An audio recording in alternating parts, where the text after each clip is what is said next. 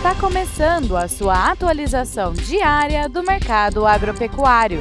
Fique agora com o Agro no Instante, da Scott Consultoria.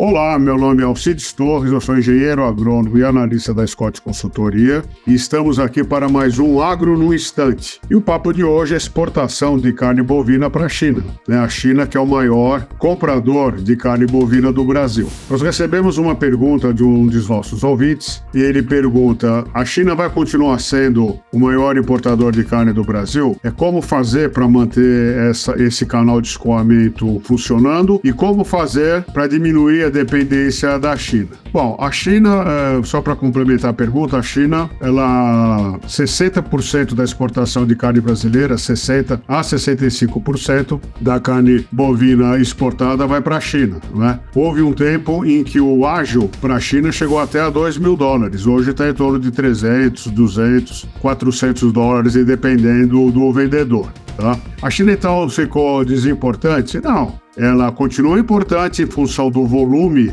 é, que ela compra, mas com relação a preço, ela já perdeu todo aquele, é, aquele elan, né, aquela importância. O Brasil tem feito a lição de casa muito bem feita, né? A gente só tem abatido bovinos com até 30 meses de idade, novilhas e, e machos. Quando tem algum caso suspeito de alguma doença, o Brasil prontamente avisa os chineses. É claro que nesses casos a exportação é interrompida, é, mas a gente tem cumprido todos os protocolos. Então, com relação a manter a, esse canal aberto. O Brasil tem feito tudo direitinho. E além do que a carne brasileira é, é muito mais barata do que a carne no mercado internacional, a nossa embalagem é muito boa, o nosso tempo de prateleira é, é maior do que o dos concorrentes, então a gente está indo bem. Agora, a parte difícil é como fazer para abrir outros mercados que venham a substituir a China. Isso é difícil, praticamente impossível, tá? Pelo menos hoje. Não existe um outro mercado tão grande assim como os chineses, e a esperança nossa, vamos dizer assim, as, as fichas estão sendo apostadas no aumento do consumo de carne é, bovina na China do que encontrar outros mercados. Mas apesar disso, nós estamos abrindo outros mercados. Por exemplo, a gente está exportando mais para os Estados Unidos, conseguimos agora um aval para exportar para o México, para a Indonésia, talvez a gente consiga abrir Japão,